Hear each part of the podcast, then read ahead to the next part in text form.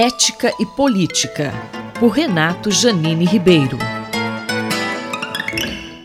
Professor Janine, o senhor pode comentar sobre o indulto do presidente da República ao deputado Daniel Silveira? O primeiro problema é que uh, o indulto foi concedido antes de, de haver um, sequer publicação da sentença, quer dizer, antes de estar efetivada a condenação, porque, além do mais, depois de um julgamento, cabem os chamados embargos. Pode-se contestar alguma coisa, pode-se pedir que se esclareça exatamente os termos da sentença.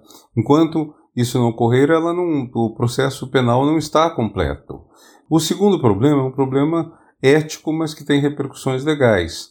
Pode alguém indultar, com o poder de presidente da República, que é muito amplo, pode alguém indultar uma pessoa que é de suas relações por algo que fez com o beneplácito da, da pessoa que indulta? Porque os ataques do deputado ao, às instituições foram uh, endossados, apoiados, aplaudidos até, se não pelo presidente, por pessoas próximas ao presidente.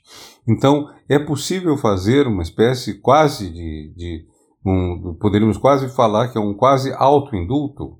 É possível isso?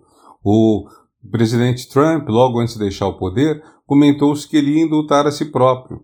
Seria isso aceito? Seria isso constitucional?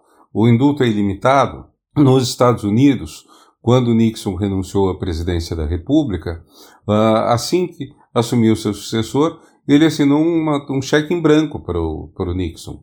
Ou seja, fez, deu um indulto ao Nixon por tudo que o Nixon tinha tivesse feito, não era nem tinha, tivesse cometido no exercício da presidência. Então, uh, no Brasil nós não temos essa ideia. Nós temos a ideia que para você indultar, primeiro precisa transcorrer todo o processo. Então, um indulto cheque em branco, sem saber se a pessoa assassinou, roubou, furtou, uh, fraudou, etc., no nosso sistema não seria lícito. E há um elemento meio parecido com isso, né, na, na, no caso atual. Ainda outra questão que me chamou a atenção, que é o seguinte: pela legislação, certos crimes não são passíveis de indulto. Entre eles está o terrorismo. Ameaçar as instituições não será terrorismo? Dizer que quer que o povo invada o Supremo, dizer que quer que feche o Supremo, não é ameaçar as instituições? Não é, então, propor um, de, de alguma forma um terror? Todos esses fatores uh, militam para considerar que uh, esse indulto pode não ter valor legal, constitucional. E sobre o mandato e a inegibilidade do deputado? Está claro, por tudo que foi dito, pelo que uh, saiu da legislação, que o, o, indulto pode abranger a pena de prisão, pode abranger a pena pecuniária, multa, mas não abrange outras consequências dela. Quer dizer, se indultarem uma pessoa como deputado, ele mesmo assim perde o mandato de deputado e se torna inelegível por oito anos. Isso o presidente da República não pode alterar.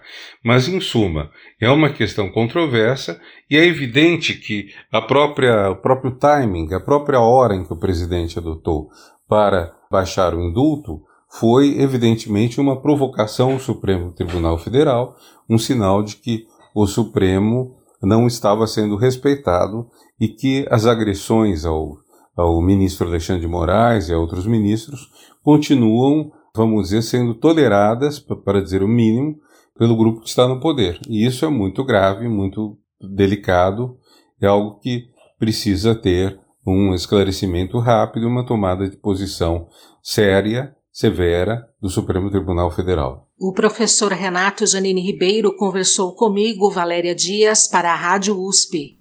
Ética e Política, por Renato Janine Ribeiro.